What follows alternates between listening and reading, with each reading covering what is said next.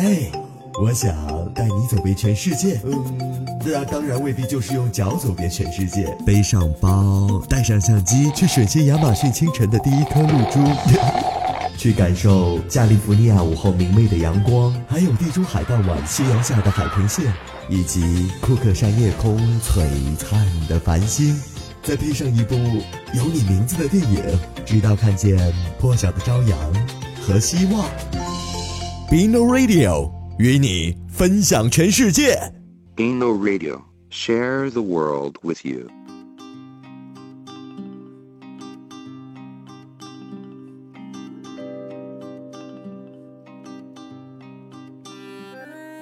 嘿，你好吗？新一期的 Bino Radio 又和您见面了，我是您的老朋友 Bino。三月已至，初夏将近，为了迎接即将到来的露肉的季节，少男少女们可得好好的减减肥了。为了增加大家的负罪感，Bino Radio 将推出为期一季的 Bino 私厨，第一个主题就是厨房香料。香料啊，其实是一个非常大的范围，只要是能被嗅觉嗅出香气，或者是味觉尝出香味的物质，咱们都可以称之为香料。而我们在节目当中所说的香料，仅仅指具有令人愉悦的芳香气味的，用于烹饪调味的香草或香辛料。今天这期节目，我们就借助一道菜来认识一些中式菜肴当中的常见香料。一提到香料，我周围的好多朋友的第一反应是鲁菜。的确，不论酒楼饭馆还是街边小巷，都随处可见鲁菜的影子。在我国，鲁菜可谓是源远流长，种类繁多，风格各异。在粤菜、湘菜、徽菜、川菜当中都有非常大的影响力。在家中备上一锅卤水。朋友小聚时，拿出来卤块肉、卤个猪手、卤个鸡胗，都是非常不错的选择。但仔细想想，要配置一锅极具个人色彩的卤水非常困难。首先要用到的香料种类极多，太多的不确定因素会让味道多变。其次，卤水在不断使用过程当中，香味减淡，需要重新调味，这是一个动态的过程。需要你在充分认识每一种香料的前提下，凭借记忆与技巧稳定卤水风味。在我们初次制作卤水时，要用数量尽可能少的香料来奠定基本味型。如果你愿意尝试，可以重点增加某一种香料来体验味道的变化。但如果分量过多，就会有一种发苦或者是过重的药味出现。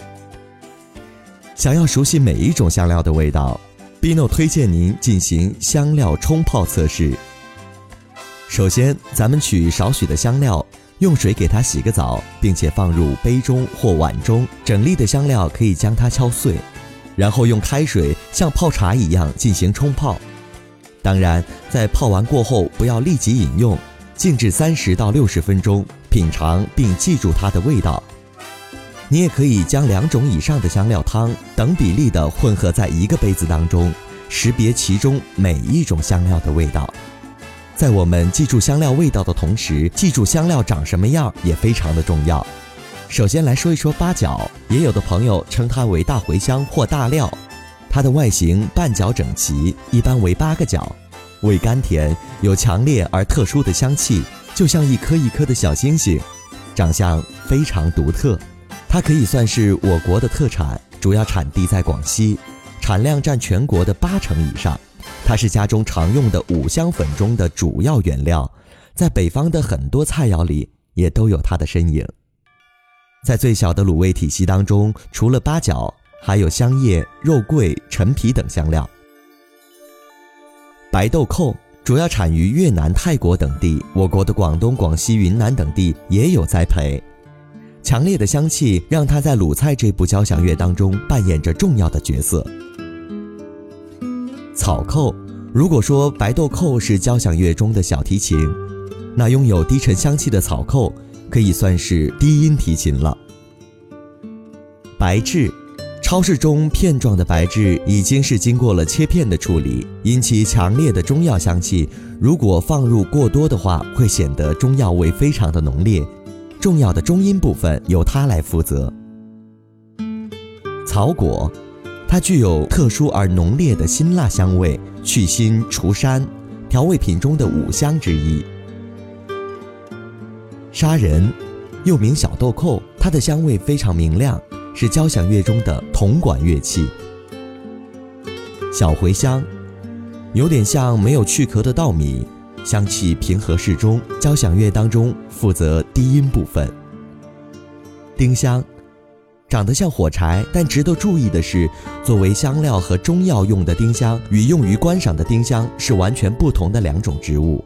因此，戴望舒的语相中写到的拥有丁香一样的颜色、丁香一样的芬芳的那位姑娘，不是卖香料的。关于丁香，还有一种印度尼西亚的特产，那就是丁香烟。它是用丁香叶油掺和烟叶制成，芬芳浓郁，据说可以治疗哮喘病，是印尼和东南亚人的独特嗜好品。丁香的味道十分浓烈，因此在具体的烹饪过程当中，只需要少量加入，就会有很不错的效果。罗汉果，味甘性凉，有润肺止咳、生津止渴的功效，适用于肺热或肺燥咳嗽、百日咳以及夏热伤津口渴等。此外，还有润肠通便的功效。都说孩子感冒发烧老不好，多半是废了。但除了废了和吃药以外，来点罗汉果茶也是不错的选择。说了这么多，相信你对香料已经有了一些基本的了解，那就赶快拿起水杯泡上几块，尝尝味道。下期节目当中，Bino 要和您分享 Bino 私厨卤水的独家配方。节目的最后送上一首 Feeling Good，咱们下期再见。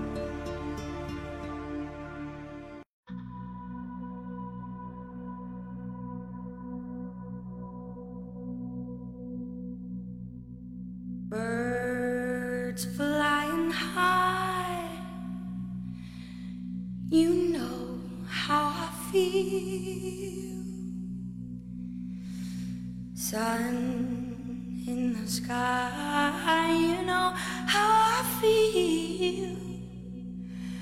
Breeze drifting on by, you know how I feel. It's a new dawn. It's a new day. It's a new life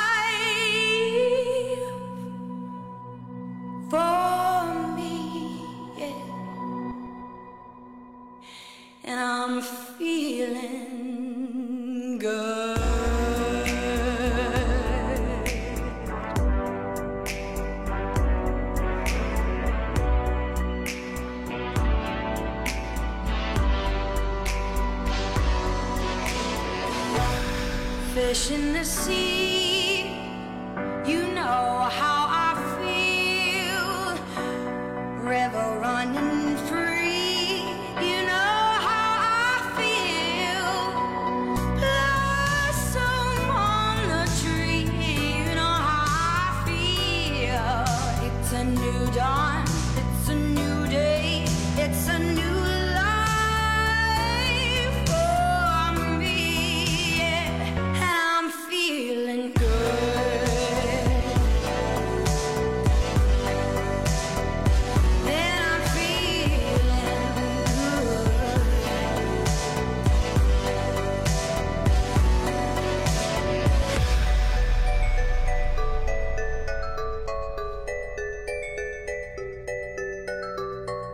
Dragonfly out in the sun.